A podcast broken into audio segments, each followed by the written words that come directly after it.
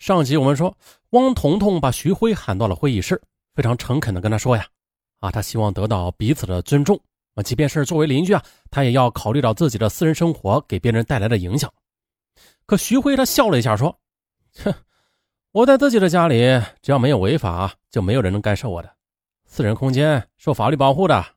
我还是那句话，你要是觉得住不下去啊，你可以搬走。”徐辉又补充说。像我们这种情况还住得这么近，本来就不适合的。徐辉要赶他走的意图已经非常明显了。可是汪彤彤心里想，要走也是你走，凭什么赶我走？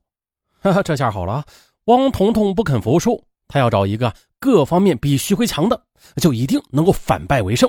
嗯，你想赶我走是吧？我还想赶你走呢。就这样的，喜欢户外旅游的汪彤彤，在一次外出户外旅游中，他意外又发现了一位三十多岁的驴友，这人还不错，这让他如获至宝。又通过进一步的了解，他得知了这名男子是某电视台的记者，叫郑一鸣，刚刚离异不久。汪彤彤便主动搭讪，双方接触下来啊，相谈也是甚欢。郑一鸣是学新闻出身的，学识很渊博。于是郑一鸣就常把工作中的趣事说给汪彤彤听。哎，这一做法啊，让汪彤彤的心情好了许多。在九月的一个周末，汪彤彤过生日，他特地的买了两瓶红酒和蛋糕，将郑一鸣约到自己的住处，希望将自己的人生从此有个全新的开始。这一天，汪彤彤很激动，频频举杯，不一会儿就感到晕晕沉沉的，就半推半就的和郑一鸣。倒在了床上，也不知道是不是酒精的作用啊。这一晚，两人突破了防线。哎，这汪彤彤啊，睡得也很沉。接下来很自然的，郑一鸣是隔三差五的来到汪彤彤的住所。这甜蜜的爱情嘛，也让汪彤彤找回了自信。于是呢，在遇到徐辉之时，汪彤彤不仅不绕道走了，还扬着头走上前，这嘴角挂着藏不住的笑意。啊，这心里啊，别提有多爽了。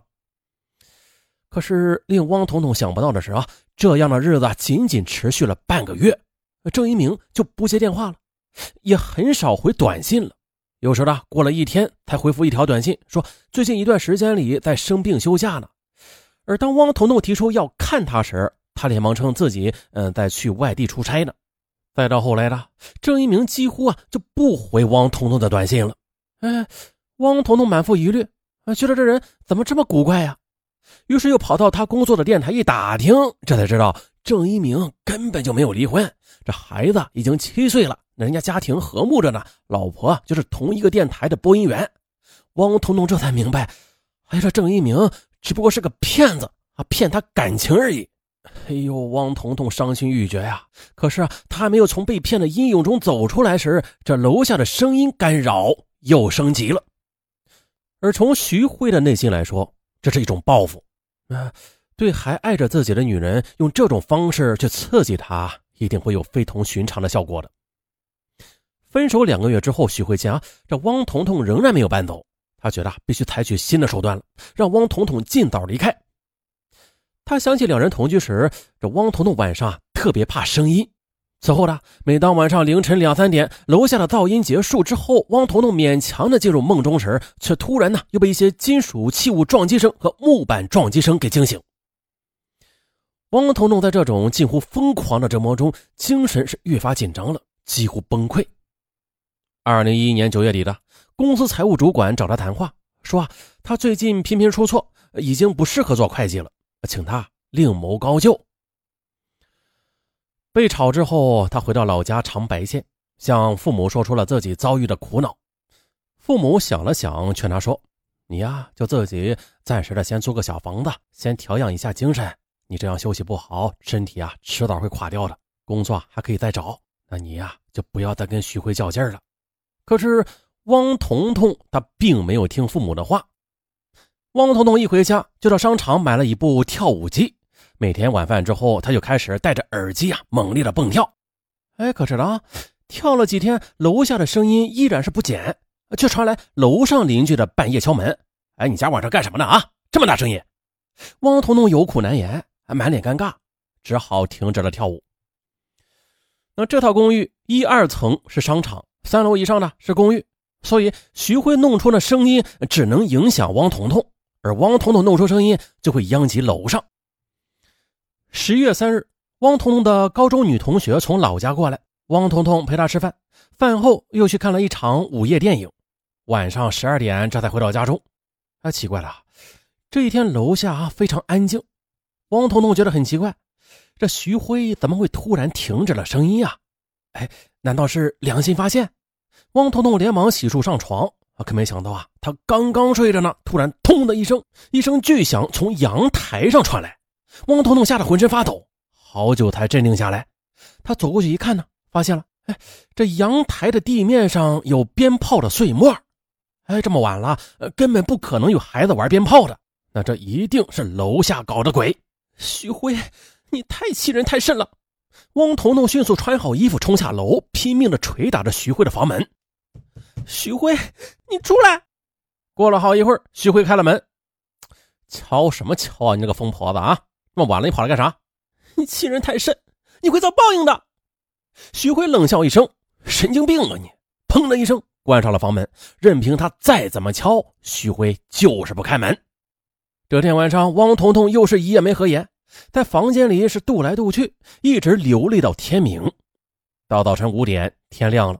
汪彤彤慢慢有了睡意，可刚刚躺下呢，这楼下又传来声音了，声音中还夹杂着男女的笑声。汪彤彤万箭穿心呐，他走进厨房，操起一把水果刀，冲下了楼，一边拍打着房门，一边高喊着：“徐辉，有种你给我出来！老娘我今天跟你拼了！”呃，徐辉半天没敢开门，可就在这时，准备上来奚落他一番的徐辉的女朋友王婷却开了门。这门刚刚打开呢，以为是徐辉开的门，已经疯狂的汪彤彤上去就是一刀。徐辉听到一声惨叫，马上奔了过来，这才发现王婷已经倒在了血泊中。此时，汪彤彤也吓傻了，面对血泊中的王婷，他也哆哆嗦嗦的瘫倒在地上。徐辉拨打了幺二零和幺幺零，几分钟后，急救人员和警察赶到现场时，王婷已经气息全无，急救已经无力回天。几分钟后的停止心跳。警方将汪彤彤控制了。面对办案人员，汪彤彤声泪俱下，慢慢的倾诉了饱受前男友午夜噪音的骚扰之苦。警方对徐辉也进行询问，徐辉承认这一切。警方了解到了，事实上，汪彤彤每晚听到的声音啊，起初是徐辉和王婷的声音，后来呢，则是徐辉用电脑从网站上下载的电影。徐辉把播放软件设定为自动播放。徐辉和王婷已经睡着了，甚至啊，有时根本就不在家里。十月四日的汪彤彤涉嫌故意伤害致人死亡被刑拘。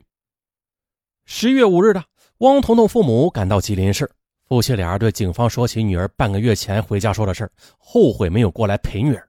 如果陪着女儿租了房，就不会发生这起血案了。汪彤彤啊，她终于平静下来。他也认识到自己的荒唐举动，遭受噪音骚扰的他，完全可以通过法律手段来维护自己的权益，而不应该与前男友较劲。那最终是一时冲动出手伤人，害人害己。再说王婷遇害后的她的父母痛不欲生，失去了唯一女儿的王父心脏病发作进了医院，而此案中的始作俑者徐辉，他无法面对女友王婷的家人。不知所踪啊！这一起听起来有些蹊跷、令人不可思议的血案，就这样发生在我们的身边。也希望此案呢，为大家带来一些警醒。不管有什么纠葛，咱们都应该相互尊重，不要采取一些极端的手段，以致酿成悲剧，害人害己。好了，本案到此结束，咱们下期再见，拜拜。